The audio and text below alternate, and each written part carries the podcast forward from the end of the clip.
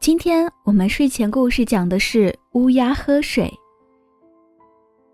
一只乌鸦口渴了，它在低空盘旋着找水喝，找了很久，它才发现不远处有一个水瓶，便高兴地飞了过去，稳稳地停在水瓶口，准备痛快地喝水了。可是水瓶的水太少了，瓶口又小，瓶颈又长。乌鸦的嘴无论如何也够不着水，这可怎么办呢？乌鸦想，把水瓶撞倒就可以喝水了。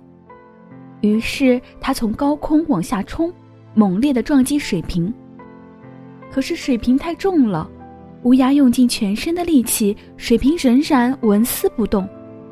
乌鸦一气之下，从不远处叼来一块石子，朝着水瓶砸了下去。他本想把水瓶砸坏了之后饮水，没想到石子不偏不倚，扑通一声，刚好落在了水瓶里。乌鸦飞下去，看到水瓶一点儿都没有破。细心的乌鸦发现，石子沉入瓶底，里面的水好像比原来高了一些。有办法了，这下我能喝到水了。乌鸦非常高兴。他哇哇大叫着开始行动起来，他叼来了许多的石子，把它们一块儿一块儿的投到水瓶里。随着石子的增多，水瓶里的水也一点儿一点儿的慢慢往上升。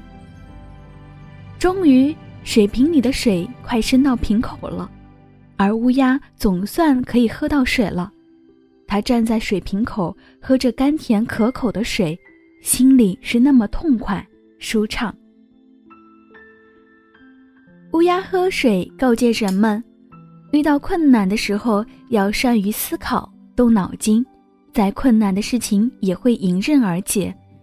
这世界上的一切事物都值得我们去留心探索、发现，需要用智慧的眼睛去发现问题的本质，千万不要为事物表面所迷惑。